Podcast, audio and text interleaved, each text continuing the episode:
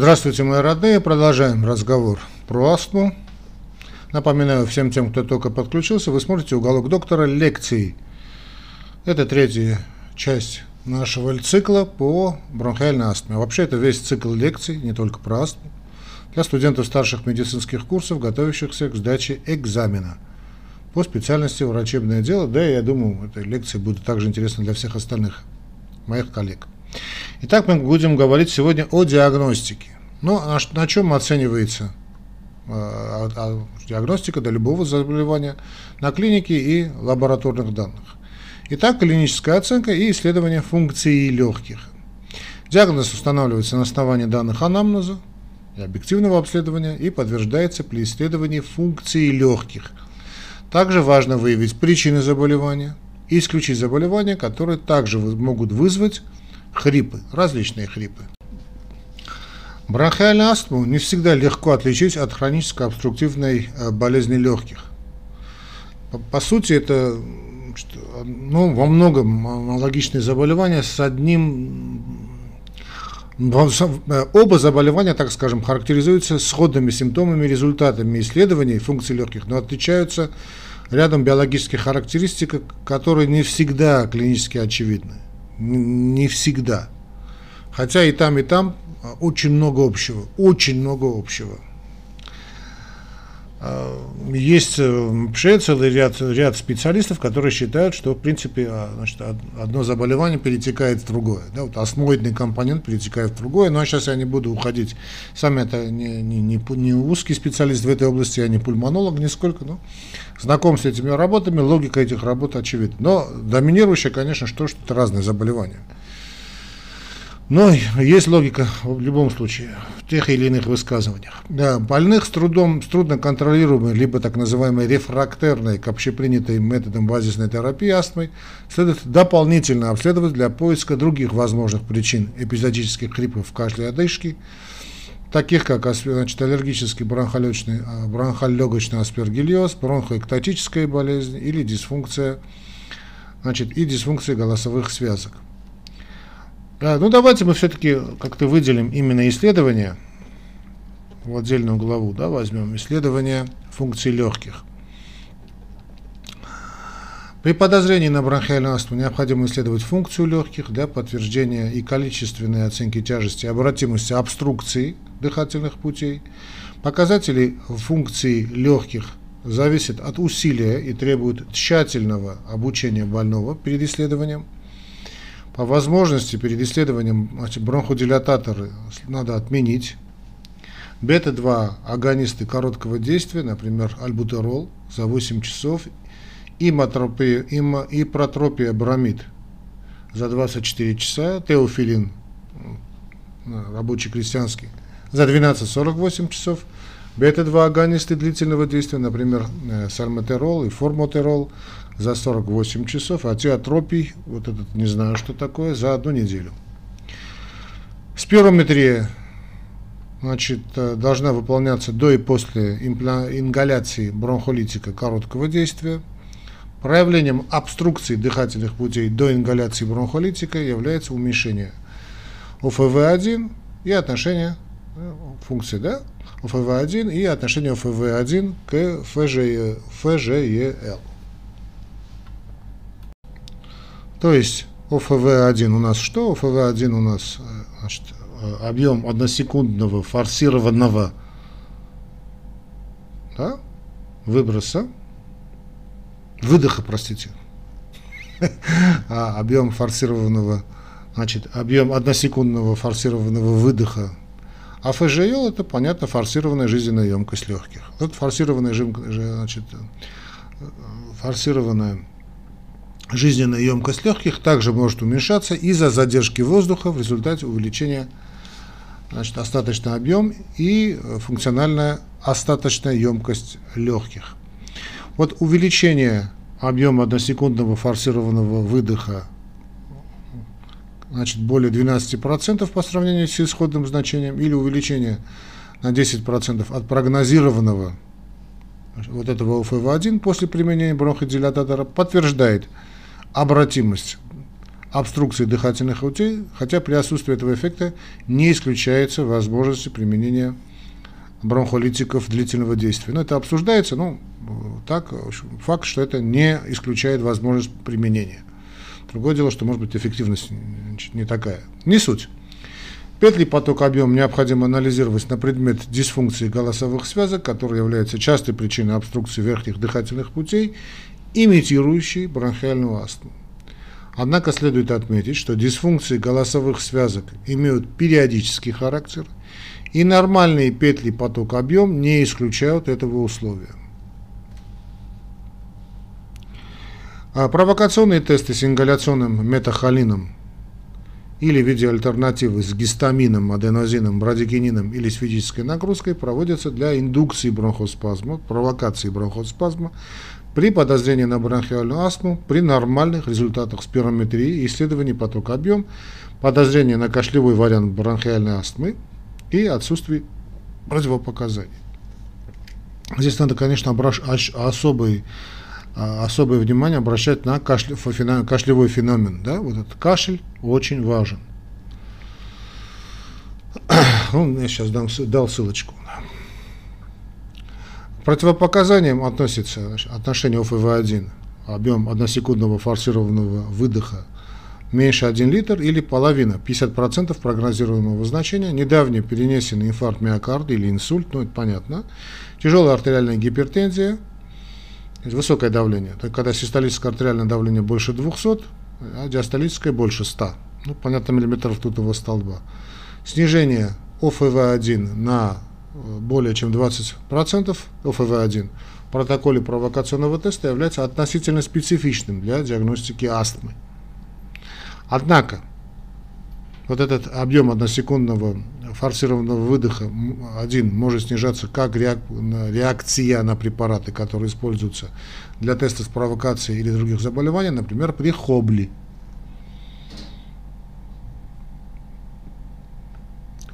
Психоэмоциональном моменте каком-нибудь, кстати. Да никогда больной не до конца понял, как надо дышать. То все может быть. Э, а если ОФВ-1 к концу протокола исследования снижался на 20%, диагноз э, астмы все-таки менее вероятен. А, давайте не будем забывать и о других методах исследования. Вот, вот этот DELCO, э, да, DLCO, определение диффузной способности легких с помощью моноксида углерода. Давайте, друзья мои, буду говорить DLCO, DELCO, DLCO, Delco, да, вот это DLCO, чтобы не говорить вот это определение диффузной способности легких с помощью моноксида углерода. Ну, CO это углерод, да, моноксид углерода. Э, значит, диффузная способность легких с помощью вот этого моноксида углерода DLCO, DELCO, DELCO будем говорить. Уж простят меня специалисты, может я неправильно произношу эту аббревиатуру, но мне так легче, DELCO рентгенография грудной клетки и аллергологический метод, аллергологические тесты. Так, об этом DLSO мы уже сказали. Рентгенография грудной клетки и аллергологические тесты. Значит, определение диффузной способности легких с помощью моноксида углерода DLSO, DLCO, DLCO, ну CO, наверное, DLCO, позволяет дифференцировать бронхиальную астму от хронической обструктивной болезни легких. Вот это DLCO есть значит, диагностика.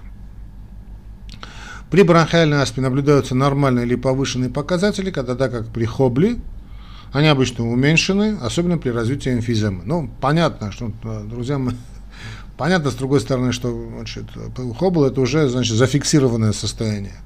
По большому счету там уже идет, идут органические изменения, когда уже замещается нормальная ткань, Э, соединительный, да, тот же фибро, тоже фиброзирование, склерозирование идет, но я сейчас не, не буду уходить в это, так что DLCO, значит, диагностика хобли и бронхиальной астмы.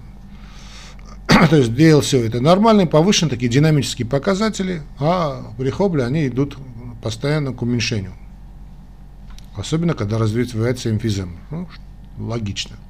Рентгенография грудной клетки позволяет исключить некоторые причины бронхиальной астмы и другие заболевания, например, а heart failure, то есть сердечная недостаточность. Они много говорили о сердечной недостаточности. Не будем к этому теме возвращаться. Пневмония. Пневмонии тоже говорили. И будем говорить еще, наверное. Дай бог посмотрим. с Божьей помощью. У больных с бронхиальной астмой изменения на рентгенограмме, как правило, отсутствуют. Может наблюдаться гипертрофия, ой, простите, гипер, скорее, инфляция, да, как, да, гиперинфляция или сегментарная ателектаза, которые говорят об обтурации бронха слизью. Инфильтраты, особенно те, которые имеют волнообразное течение и сочетаются с центральными бронхоэктазами, говорят в пользу аллергического бронхопульмонального аспергиллеза. Аллергические пробы проводятся всем детям при наличии аллергических триггеров в анамнезе, особенно тех, которые указывают на аллергический ринит, поскольку такие дети могут испытывать пользу при проведении иммунотерапии. То есть они могут отвечать на иммунотерапию. Ну, так написано у нас в гайдлайнах. Да, я неправильно перевел, да, то есть они могут, значит, они влияют, значит, иммунотерапия на них может иметь хорошую реакцию. То есть всем детям аллергологические пробы проводятся при наличии так называемых аллергических триггеров.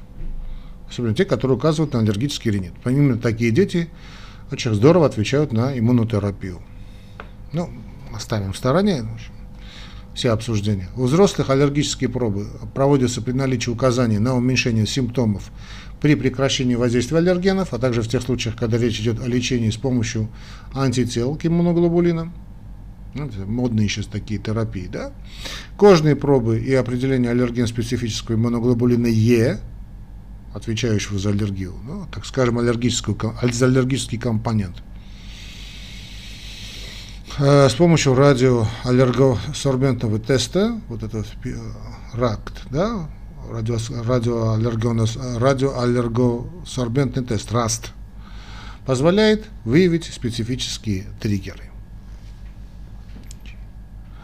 Иммуноглобулин Е, он так традиционно относится, мы уже об этом говорили, значит, отвечает за вот какие-то проблемы, связанные с аллергической фазой, с аллергическим компонентом, вернее, ну и, может быть, и паразитарные заболевания. Хотя сами паразиты тоже запускают этот аллергический каскад. И по большому счету любая инфекция тоже и запускает аллергический компонент, но не суть важно. Значит, иммуноглобулины Е, они все-таки, это именно такая аллергическая, или э, надо заподозрить именно аллергию. Можно провести анализы крови, повышенное количество эозинофилов, кстати, тоже отвечающих за именно аллергическую реакцию. А, значит, повышенное количество эозинофилов в крови более 400 клеток на микролитр и повышение уровня неспецифических иммуноглобулинов Е позволяют предположить именно аллергическую астму. Но давайте будем честны. Эти показатели не абсолютно точны и не специфичны для а вот такой абсолютно такой четкой диагностики но навести на путь они обязаны. А, анализ мокроты на эозинофилы обычно не проводится. Наличие большого количества эозинофилов в мокроте может указывать на бронхиальную астму, однако данный метод не является ни чувствительным и не специфичным. Да, ну, вообще эти все анализы с мокротой, очень много чего там перемудрят товарищи. Для домашнего контроля тяжести заболеваний и проводимой терапии рекомендуется измерять пиковую скорость выдоха ПСВ с помощью вот этих пикфлоуметров, flow, пик-флоу, пикфлоуметров. Я вот так переведу, пикфлоуметров. И, кстати, недорогие эти. А, обострение, да, надо диагностировать обострение тоже, конечно. Пациенты с обострением Астмы, значит, оцен... больные с обострением астмы оцениваются преимущественно на основе клиники. Ну, понятно, очевидные вещи говорим, но им также надо, нужно сделать, им также иногда э, нужно сделать определенные какие-то исследования. Это может быть пульсоксиметрия, иногда измерение пиковой скорости выдоха, вот это ПСВ. Да? Решение о наличии лечения обострение в первую очередь основано на оценке признаков и симптомов, то есть на основе клинической картины. Показатели вот, пиковой скорости выдоха ПСВ помогают определить степень тяжести обострения, но чаще всего используются для контроля реакции на лечение у больных, которые лечатся амбулаторно, ну, в домашних условиях. Вот показатели ПСВ, э, интерпрет... Э, ПСВ, снова скажу, да, пиковая скорость выдоха. Показатели ПСВ э, интерпретируются в свете лучших индивидуальных показателей больного, которые могут широко варьировать среди пациентов с хорошим контролем заболевания. Снижение на 15-20% от начального уровня показывает на значительное обострение. Когда начальные значения неизвестны, для ПСВ можно использовать процентный прогноз, основанный на возрасте, росте, поле, но он менее точен, чем в сравнении с личными результатами больного. Хотя спирометрия, например, тот же вот это ФВ1, да, объем односекундного форсированного выдоха, значит, более точно отражает воздушный поток, чем РСВ, ПСВ, да, конечно, извините, чем пиковую скорость воздуха, выдоха, безусловно, она непрактична, вот эта спирометрия, в большинстве срочных амбулаторных случаев и в отделениях неотложки. Но может быть использована для стационарного мониторинга лечения или в том случае, когда необходимы объективные меры, например, э, меры. Да, объективные меры, например, когда обострение кажется Э, более тяжелым, чем воспринимается больным, да и врачом, кстати, или не идентифицируется вообще. В большинстве случаев рентгенография органов грудной клетки при обострении не требуется, однако ее э, лучше выполнять у больных симптомами и признаками подозрительными на пневмонию, пневмоторакс или э, пневмомедиастину. Ну, в таких случаях не то, что можно, а нужно делать. У больных с выраженным респираторным дистресс-синдромом или с угрожающей дыхательной недостаточностью, дыхательная недостаточность у нас была лекция, кажется, да? Ну, надо будет проверить, я дам ссылочку. Значит, у больных с выраженным респираторным дистресс-синдромом или с угрожающей дыхательной недостаточностью необходимо исследовать артериальный или венозный газовый состав крови. Какой у нас прогноз? Да, бронхиальная астма разрешается у большинства детишек – Например, у одного из четырех хрипы сохраняются и в дальнейшем, или заболевание рецидивирует в более старшем возрасте. И очень часто переходит, кстати, в хобл. Ну, сейчас опять давайте не будем значит, спускать собак. К факторам риска э, значит, персистирования и рецидивов заболевания относится женский пол, то есть женщины по тем или иным причинам, не будем сейчас спекулировать, женщины более склонны, особенно полненькие. Ранний возраст начала заболевания, сенсибилизация к различным значит, моментам, ну, это, это домашние клещевые, пылевые клещи, это, от них избавиться при всем желании практически невозможно. Ну и э, курение, конечно, курение. И здесь также я скажу, что тут фактор и активного, и пассивного курения имеет огромное значение. Хотя ежегодное значительное число смертей связывают с астмой, большинство из этих смертей возможно было предотвратить лечением, вернее, менеджментом, так скажем, грамотным ведением. Таким образом, прогноз благоприятия при наличии необходимых препаратов и соблюдении терапевтического режима и при соблюдении сознательности больного. Вот эти обучения больного, друзья мои, они очень важны. Особенно если это детишки, надо разговаривать с родителями. То же самое, как при сахарном диабете, скажем, первого типа. Значит, чем больше мы работаем с родителями, ну, смотря возраст, конечно, да, а потом и самим больным, тем лучше прогноз. Конечно, сознательность здесь имеет огромное значение. Я вообще считаю, что это образование имеет большое значение. Именно уровень образования, такого общего уровня семьи, да. да не столько финансовые моменты, которые, конечно, тоже важны, да, понятно, сколько вот именно такой, знаете, вот уровень образования. Хотя, к сожалению, наше время такое, что это взаимозависимые параметры. Увы и ах. Советского Союза больше нет. Факторы риска смерти включают увеличивающуюся потребность в пероральных глюкокортикоидах перед госпитализацией, то есть дозу мы вынуждены увеличивать. Предыдущие госпитализации по поводу острых обострений и низкие показатели ПСВ при обследовании, согласно данным нескольких ряда исследований, использование ингаляционных кортикостероидов снижает частоту госпитализации и смертность. Другое дело, что эти ингаляционные кортикостероиды значит, надо использовать правильно. И это очень такой субъективный момент, потому что э, не всегда больной понимает, когда надо принимать. Кстати, вот эти этот, доктор Хаус, известная сценка есть, да, значит, когда, как, ну, больная, скажем, не очень далекая, да, показывает, как надо применять ингалятор, это известная сценка. Но э, надо понимать, все-таки мы имеем дело с тем контингентом, который мы имеем. Поэтому надо, значит, как-то вести себя, постараться вести себя в рамках приличия. И это очень четко объясняется. Хотя и, понимаете, всякое волнение, которое мы даже испытывают люди без бронхиальной астмы, да, сопровождается какими-то такими моментами. Поэтому э, больные начинают его использовать значит, э, к месту и не к месту. А это все-таки глюкокортикостероид. Это же зависимость вызывает. Да, они вызывают зависимость. Иначе, чтобы вам там не говорили, или мы бы не говорили больному, будем, значит, все ингаляторы вызывают серьезную зависимость. Со временем у некоторых больных с астмой дыхательные пути перетерпевают уже необходимые, э, такие, то есть необходимые, как это, не, необратимые структурные изменения, то есть ремоделирование. И развивается а, не полностью обратимая обструкция дыхательных путей. Для предотвращения ремоделирования необходимо ранее агрессивное использование противовоспалительных препаратов. Но тут очень трудно, конечно, подбирать терапию, потому что тут очень многое зависит, снова скажу, именно вот от сознательности больного, вот такой внутренней подготовленности. Теперь терапия вернее, менеджмент, так скажем, ведение, значит. Это контроль триггеров, это, собственно, терапия, то есть медикаментозная терапия, мониторинг, обучение больного и его родных, лечение обострений.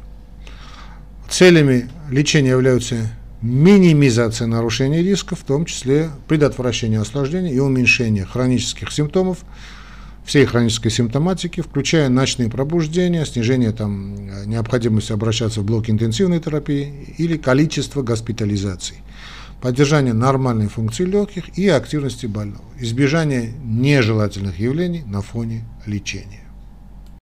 Значит, э, давайте по порядку пойдем. То, что вот план введения мы больного сказали, да, вот этот контроль, медикаментозная терапия, мониторинг, обучение, лечение, обострение. Начнем с триггеров.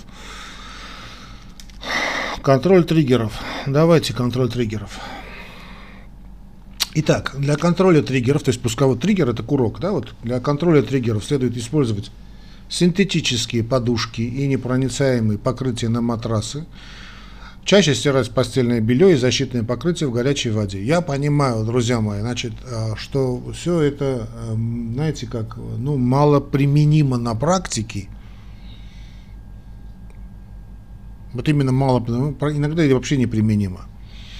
Иногда, по-моему, и там перебарщивают, потому что, может быть, этот дыхательный, этот аллергический компонент и должен присутствовать, чтобы как-то держать иммунную систему на готове. Но не суть важно. Значит, то есть важно, конечно, но э, в гайдлайнах об этом пишется. И мы не можем об этом не сказать, потому что если на экзамене вас спросят, что такое контроль триггеров, надо знать. То есть вот такое, вот такое знаете, э, ну, фанатичное, что ли, следование каким-то правилам гигиены. То есть в идеале необходимо отказываться и от мебели с, э, с плюшевой обивкой, да, э, мягких игрушек, ковров, штор, домашних животных. И да, да, да. Не допускать, если они даже там есть, я не знаю, допускать, чтобы значит, они спали бы в спальне, то есть не ходили по, по дому чтобы уменьшить опасность пыльшевых э, клещей и кожных аллергенов животных. Здесь также надо понимать, что и тараканы не должны быть не только в голове, но и дома. А вы знаете, вот я не знаю, вот когда я читаю вот такие рекомендации, вот мне иногда вот бывает интересно, вот люди на, на полном серьезе думают, что это, это возможно практически реализовать, да. Там, смотрите, значит, э, в подвалах и в других плохо вентилируемых сырых помещениях следует использовать осушители, чтобы снизить количество плесени. Ну, привет. Обработка паром уменьшает содержание аллергенов пылевых клещей. Э, ну, пойди все обработай пылевым этим паром. Даже дом убрать по-человечески уже здорово. Особенно важно делать дома влажную уборку. Вот здесь это, да, тут влажная уборка, это вещь которую надо вот сделать. Это само собой.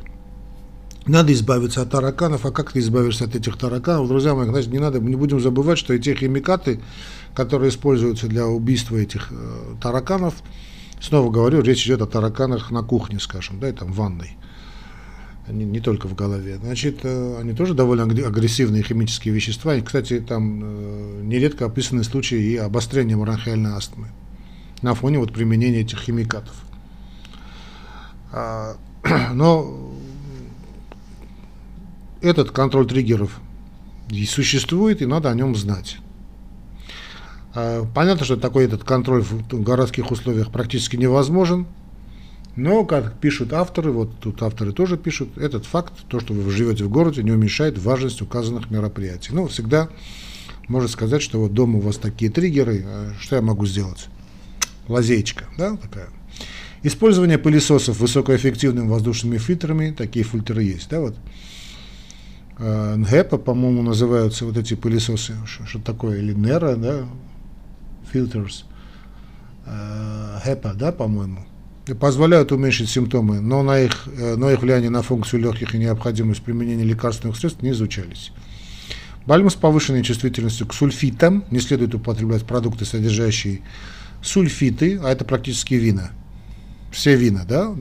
Ну, некоторые, ладно, марки вин, ну, пойди узнай. Потому, знаете, не все маркируют, что там содержатся сульфиты. Некоторые заправки для салатов я что-то не помню, чтобы они писали бы сульфиты, хотя у меня со зрением сейчас совсем дрянь, но всякое может быть, да? Такие неаллергенные триггерные факторы, как сигаретный дым, сильный запах и раздражающие пары, низкие температуры, высокая влажность, также по возможности следует избегать или контролировать. Что значит контролировать сигаретный дым? Вообще нельзя курить. Если у вас дома есть больной, уж не говоря о детишках, значит, родители мои дорогие, вы себя травите, ну, бог с вами, каждый сходит с ума по-своему. Дома не курить. Все эти идиотские значит, там, моменты, когда открывают окно на кухне значит, пытаются курить, якобы курят на улицу, это куром насмех. Из дому надо выйти вон. Выйти вон и как бомж курить на улице.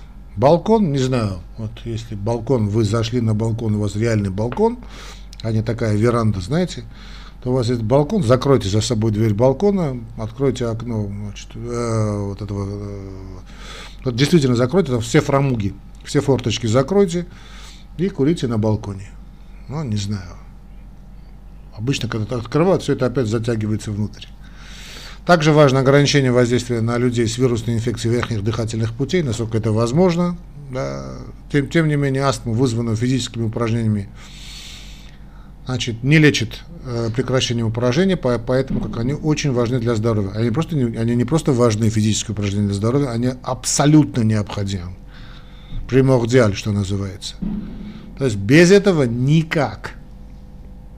Никак. Ну вот никак.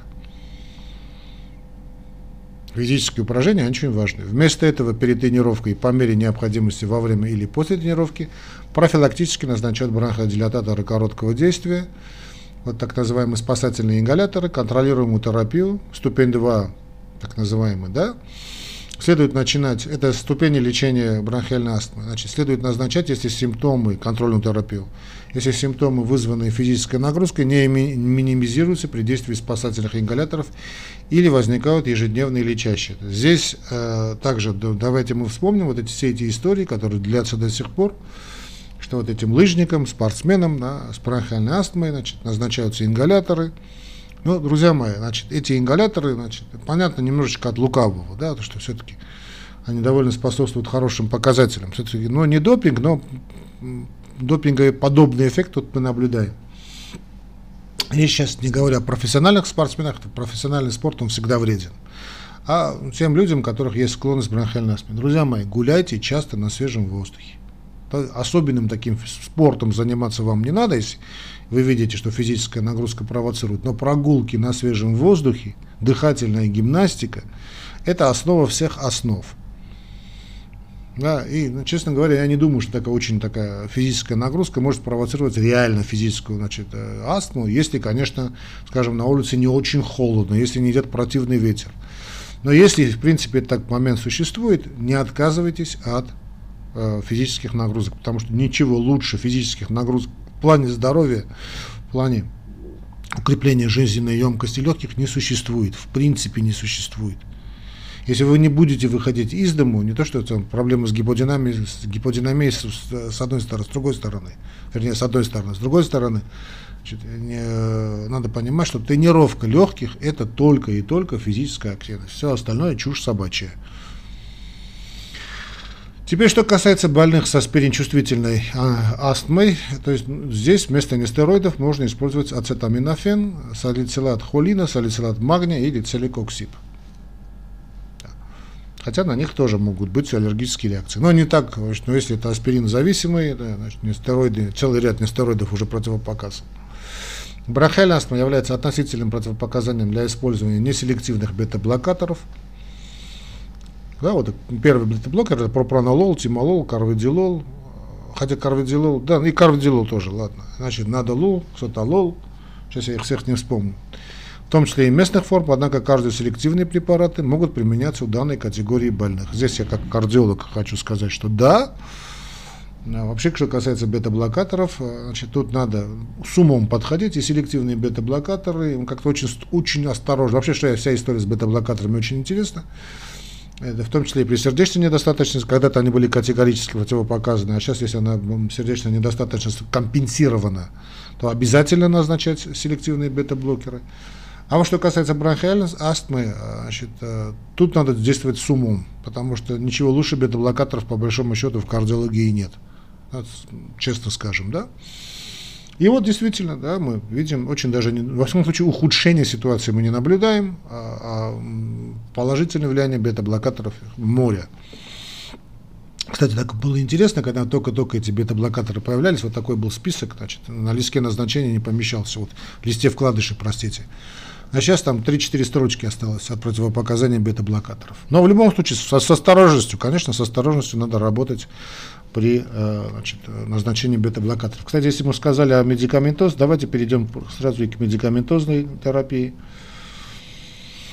Значит, основные классы лекарственных препаратов, которые мы используем при лечении астмы или обострениях, это бронхолитики, кортикостероиды, модификаторы лейкотриенов, стабилизаторы тучных клеток, метилксантины, иммуномодуляторы – Препараты этих классов вводятся ингаляционно, принимаются орально или ну, перос, или вводят подкожно, или внутривенно. Ингаляционные препараты выпускаются в форме аэрозолей и порошков. Рассып, распыление аэрозолей с помощью спейсера или удерживающей камеры облегчает поступление лекарственного средства в дыхательные пути, а не в глотку. Это большая проблема.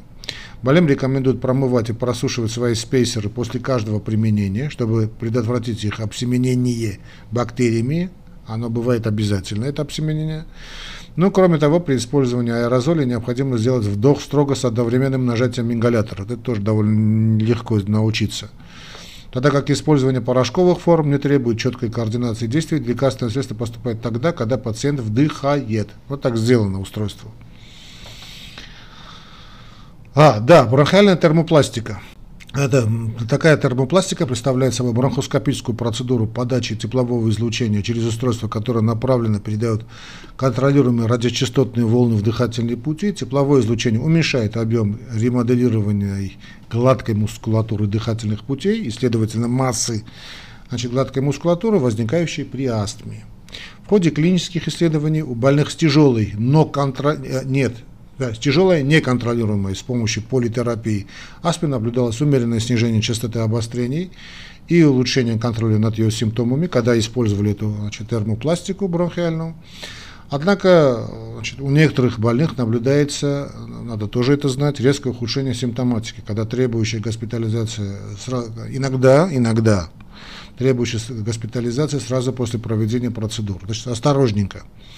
Критерии для проведения бронхиальной термопластики включают тяжелую астму, неконтролируемыми ингаляционными кортикостероидами, бета-агонистами длительного, длительного действия, прерывистое или длительное использование пероральных кортикостероидов, вот это ОФВ-1, объем односекундного форсированного выдоха больше 50% от прогнозируемого, а также отсутствие угрожающей, угрожающих жизни обострений в анамнезе. Больные перед проведением процедуры должны понимать риск значит, после операционного обострения астмы и необходимость госпитализации. Долгосрочная эффективность и безопасность бронхиальной термопластики пока нам неизвестны, но ведутся работы. Я, честно говоря, не верю, ну, может быть, я ошибаюсь, но я не верю в будущее этого, этого методики. Но, как бы то ни было, знайте, что она существует. Данные для больных с более чем тремя обострениями в год – или ОФВ-1 меньше 50% от прогнозируемого отсутствуют, поскольку они были исключены, то есть исключаются из целого ряда клинических исследований. Но не забываем о мониторинге, то есть мониторирование ответа на лечение. Вот согласно рекомендациям для определения ограничения потока воздуха и оценка нарушений и риска используется спирометрия, ну, ФВ1, ФВ1, КФЖЛ, да, функция жизненная емкость, форсированная жизненная емкость легких, ФЖЛ в амбулаторных условиях. Для контроля прогрессирования астмы больным необходимо проводить спирометрию не менее одного раза э, в 1-2 года, ну, не менее, контролю. При ухудшении либо нарушении функций легких с признаками обструкции может также потребоваться постепенное повышение интенсивности терапии. Идется, идет, ведется контроль ПСВ э, в домашних условиях и дневники, куда больные записывают симптомы использование, ну, то их надо обучать. Обучение чуть позже скажем. Значит, значит, когда больные записывают свои симптомы, использование плана действий позволяет оценить прогрессирование заболевания и реакцию на лечение у больных средней тяжелой и тяжелой бронхиальной астмы. При отсутствии симптомов достаточно измерять ПСВ только по утрам. Если ПСВ становится менее 80% от другого, лучшего значения, мониторирование производится утром и вечером. Не забываем о циркадных ритмах, циркадной вариабельности. Циркадная вариабельность более 20% указывает на нестабильность дыхательных путей и необходимость изменения режима лечения. А об обучении больных, ну, друзья мои, важность обучения больного невозможно переоценить. Это касается не только бронхиальной астмы, это касается всех заболеваний, ну, особенно хронических.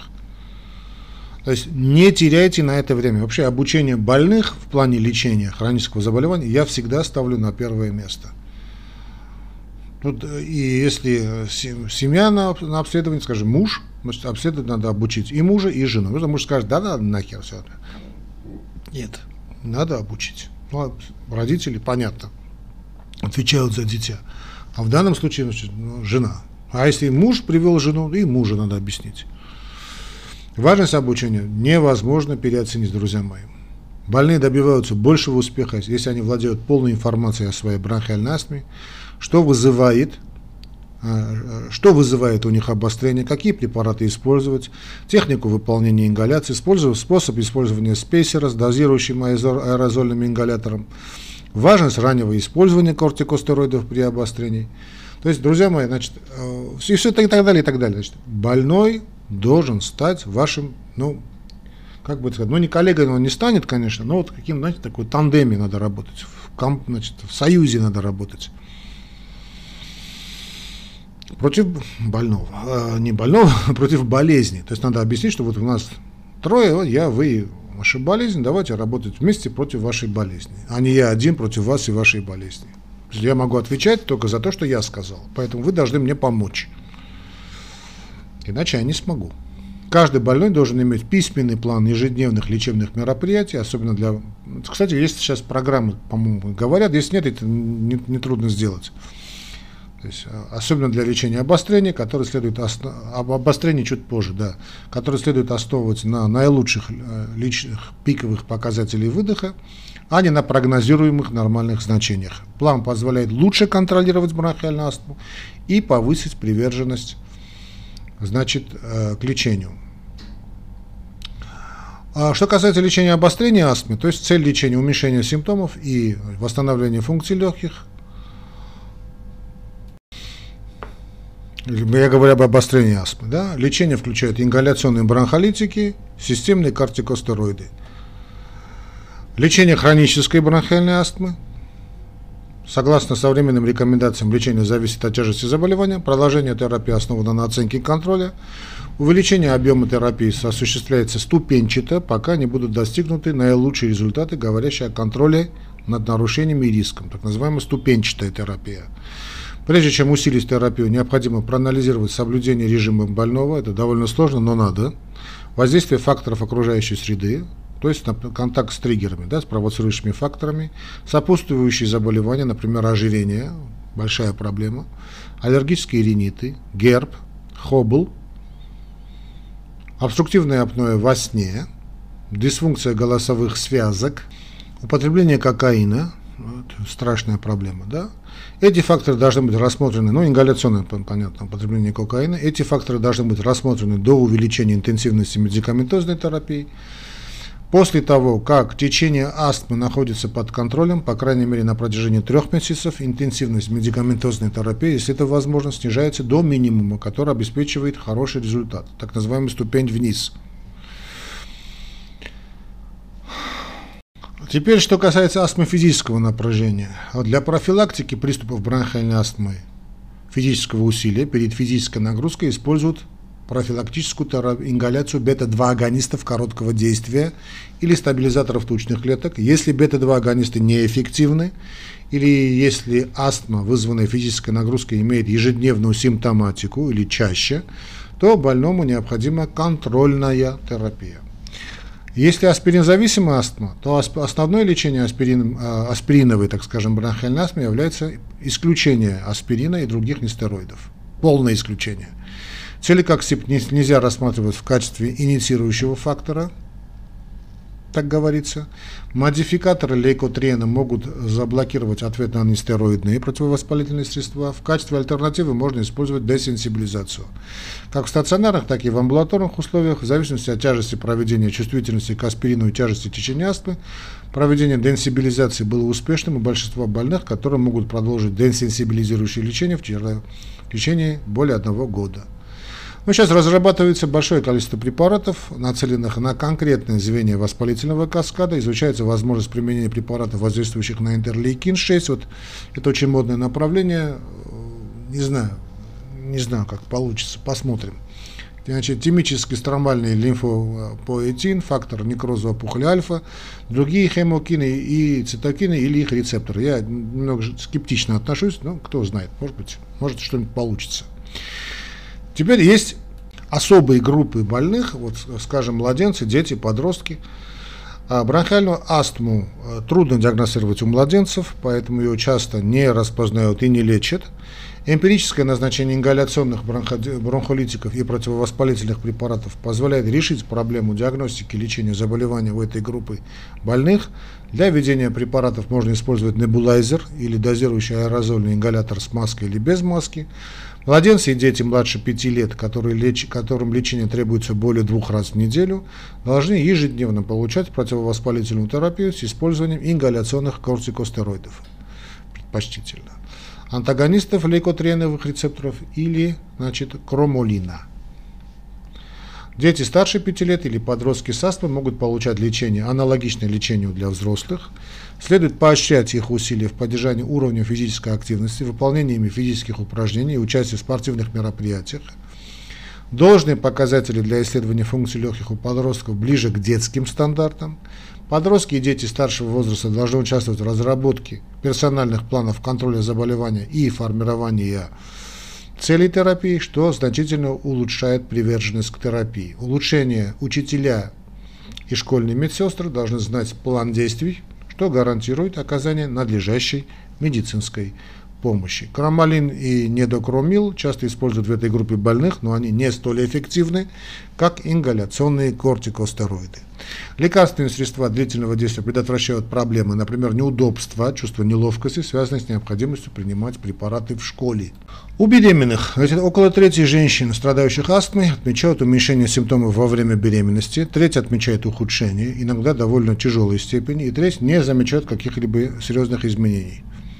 Герб может усилить симптомы бронхиальной астмы при беременности. Крайне важно достичь контроля над астмой во время беременности, поскольку плохо контролируемая астма у матери может привести и приводит к увеличению антенатальной смертности а, преждевременным родом и низкой массе тела при рождении. Препараты для лечения астмы не показали побочных эффектов на развитие плода, но данных по безопасности отнюдь недостаточно. А, в целом, значит, контролируемая астма имеет больше рисков для матери и плода, чем неблагоприятные последствия, связанные с приемом лекарственных средств для лечения астмы. Вот такой есть консенсус.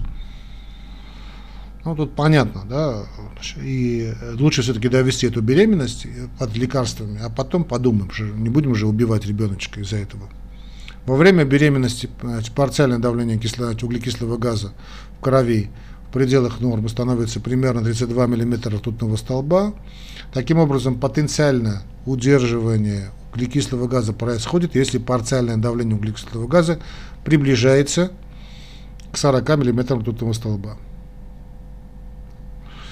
Значит, э, следует подозревать потенциальное удержание углекислого газа и дыхательную недостаточность у беременных с неконтролируемой астмой и уровнем парциального давления углекислого газа около 40 мм ртутного столба. Ну и что касается э, пожилых, я не люблю этот термин, вы знаете, астма продвинутого возраста, так скажем. Вот больных старшего возраста часто встречаются другие обструктивные заболевания легких, в частности тот же Хоббл, поэтому необходимо определить, насколько обратима бронхообструкция – то есть назначение ингаляционных кортикостероидов на 2-3 недели или исследование функций легких с бронходилататорами. У пожилых э, чаще развивается, ну, людей 75 плюс, так скажем, 65-75 плюс, чаще развивается нежелательное явление при использовании бета-агонистов и ингаляционных кортикостероидов, тоже надо знать. Значит, больным, которым требуются ингаляционные кортикостероиды, особенно при наличии факторов риска остеопороза, следует принять меры его профилактики. Например, добавки с кальцием или витамином D, биофосфонаты. Здесь просто отойду от темы и скажу, что препараты с кальцием может давать, может не давать, если больной физически пассивен, э, эффективность этих препаратов с кальцием близко к нулю, с витамином D или без витамина D. Если вы хотите профилактировать остеопороз, физическая активность. Это ходьба на свежем воздухе. Пешко, пешочком, пешочком, пешочком пошли. Вот тогда и кальций даже в обычной еде будет хорошо усваиваться. И не надо будет принимать эти препараты с кальцием, с витамином D, уж назначать дорогущие препараты типа би, би, бисфосфонатов. Хотя сейчас вроде тенденция к удешевлению есть. Не суть важно. Первое лечение остеопороза – это физическая нагрузка, правильное потребление чистой питьевой воды. Точка. Но давайте так, резюмируя, на что обратить внимание. Вот ключевые моменты относительно астмы. Факторы, инициирующие астму, варьируют от, экологических, от экологических аллергенов и респираторных раздражителей до инфекций, аспирина, физических нагрузок, эмоционального воздействия и гастроэзофагальной рефлюксной болезни. Следует рассматривать возможность наличия астмы у больных, имеющих постоянный кашель неустановленной этиологии, особенно по ночам – если есть подозрение на астму, необходимо провести исследование функций значит, внешнего дыхания при необходимости с метахолиновыми провокациями. Обучить следует больного и избегать инициирующих факторов. Основываясь на степени тяжести астмы, добавлять контроль течения хронической астмы медикаментами, модулирующими аллергические и иммунные реакции, обычно ингаляционными кортикостероидами с использованием других лекарственных средств, например, бронходилататоров длительного действия, стабилизаторов тучных клеток, ингибиторов лейкотриенов. Лечение обострений проводится ингаляционными бета-2 агонистами и антихолергическими лекарственными средствами, системными кортикостероидами, иногда вводится и адреналин. Агрессивная терапия астмы во время беременности сейчас рассматривается как правильная. Ну вот и все, дорогие студенты, что я хотел вам сказать. Я думаю, вот эти три передачи были довольно подробные по бронхиальной астме. Э, спасибо за внимание. Дальше будет также интересно. Будем продолжать эти э, беседы. Уже, конечно, уже не про бронхиальную астму. Сейчас я, честно говоря, не помню, что у нас идет по плану. Э, благодарю вас снова за внимание. Не забывайте подписываться на наш канал «Уголок доктора лекции». Также можно подписаться и на основной аккаунт «Уголок доктора». Не знаю, где будете смотреть, в Ютубе или э, в Дзене. В общем, подпишитесь. Если в Ютубе, кстати, нажмите и на колокольчик, чтобы быть в курсе постоянных обновлений. Как основного аккаунта «Уголок доктора», так и «Уголок доктора лекции».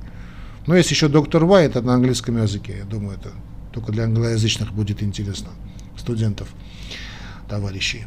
Ну а также, друзья мои, снова я вам напоминаю, вынужден напоминать о том, что не забывайте делать и пожертвования. Значит, ваши донаты нам необходимы, чтобы наш канал продолжал существовать. Заранее большое спасибо. Да, как сделать, как провести, как нас поддержать не только а, морально, но и материально, вы можете найти в описании к этому ролику. Это российская система Дзен от Яндекс. Очень удобная. Очень Яндекс, Яндекс, Яндекс. Очень удобная. Пока.